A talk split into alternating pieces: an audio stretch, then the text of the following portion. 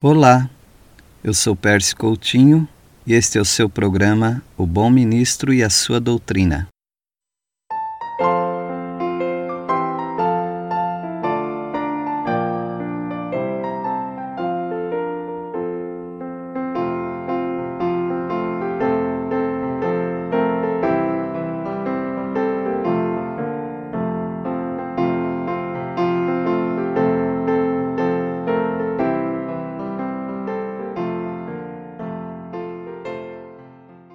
Muitos leitores da Bíblia evitam o livro de Jó, exceção feita aos primeiros dois capítulos e ao último, talvez os mais dramáticos capítulos do livro.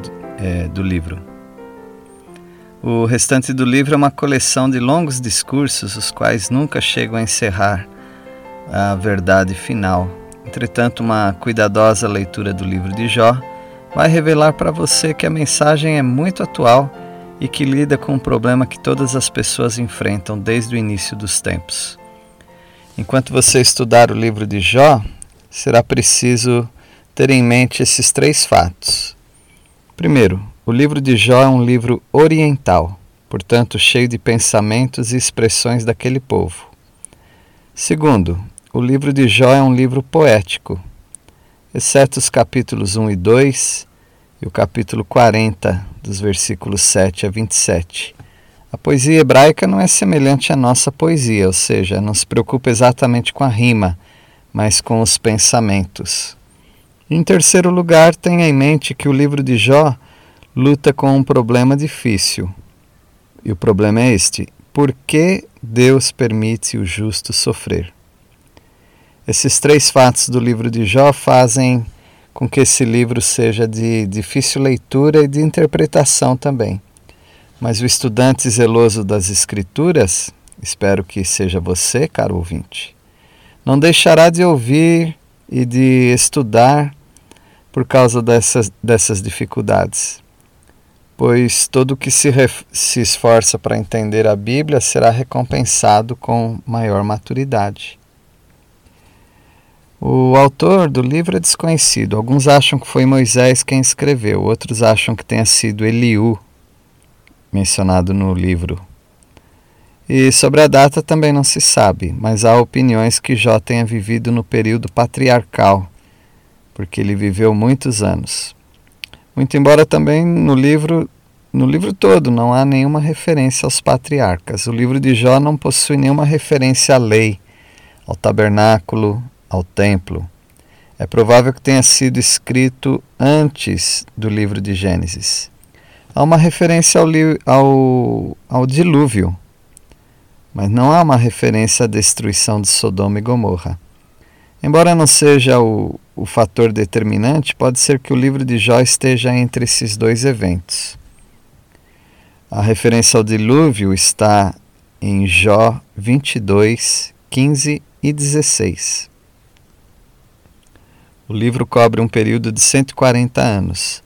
Se Moisés escreveu ou alguém da sua época, a data provável foi entre 1450 a 1410 a.C. Agora, o livro é verdadeiro? Há uma veracidade ou é apenas uma ficção? Jó não é uma ficção como os liberais afirmam, mas uma história real de um homem chamado Jó. O profeta Ezequiel menciona o nome de Jó em Ezequiel 14. Tiago também, Tiago 5,11. Jó era um homem justo, rico, sincero. É, com respeito às necessidades dos outros, ele tinha muita compaixão. Porém, era um homem que estava perplexo, pois não, não podia entender por que Deus permitia que, o, que sofresse tanto, uma vez que ele era justo. Sendo que o livro de Jó menciona o lugar de onde ele era, ou seja, Uz, isso dá um registro histórico. Nós sabemos que a Bíblia não dá identificação histórica e, e nomes quando se trata de parábolas. É assim com a chamada parábola do rico e o Lázaro. Não é uma parábola. Jesus relatou um fato conhecido. E claro que conhecido somente dele, mas não é uma parábola.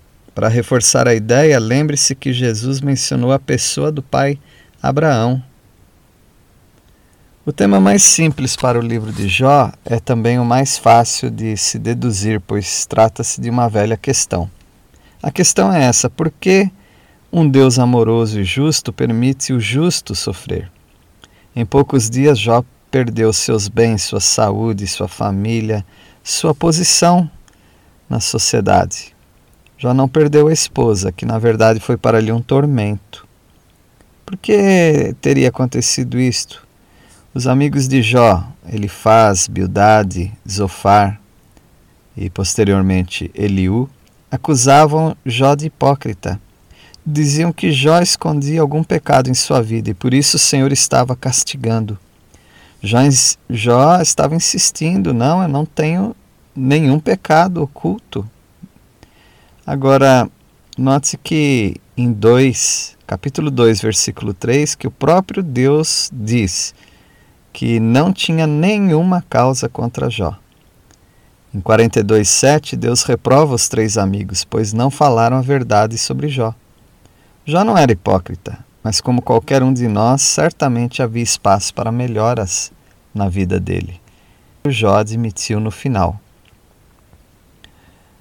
Nós temos que fazer um esclarecimento aqui sobre o tema o sofrimento do justo primeiro lugar, é verdade que Deus envia castigo quando seus filhos persistem no pecado. E que esse castigo é evidência do amor que ele tem como pai.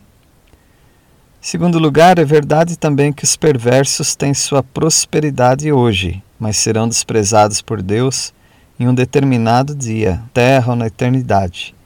Os Salmos 37 e 73 mostram essa verdade. Em terceiro lugar, se o crente espera pacientemente, ele vai ver sua recompensa e o castigo dos ímpios. É uma verdade relatada na Bíblia. Em quarto lugar, eh, nenhum desses aspectos fizeram parte da história de Jó. Deus tinha um propósito em permitir o sofrimento na vida de Jó. Deus revelou a Satanás e também aos anjos bons o testemunho de um homem de fé só na eternidade descobriremos quantos anjos aprenderam com a vida dos crentes. Portanto, fique firme na sua integridade para com Deus e os homens. Em quinto lugar, a principal lição no livro de Jó é esta: Deus é soberano. É soberano em suas obras com seu povo, nunca permitirá que qualquer situação na vida de um crente fiel não seja para o seu próprio bem, para sua própria glória, ele contribui todas as coisas. Em sexto lugar, Deus não tem que explicar o seu caminho para nós. É bastante para nós sabermos que Ele cuida e que nunca faz confusão. Vamos terminando por aqui para continuarmos o nosso estudo no livro de Jó, ou a introdução desse estudo no próximo episódio.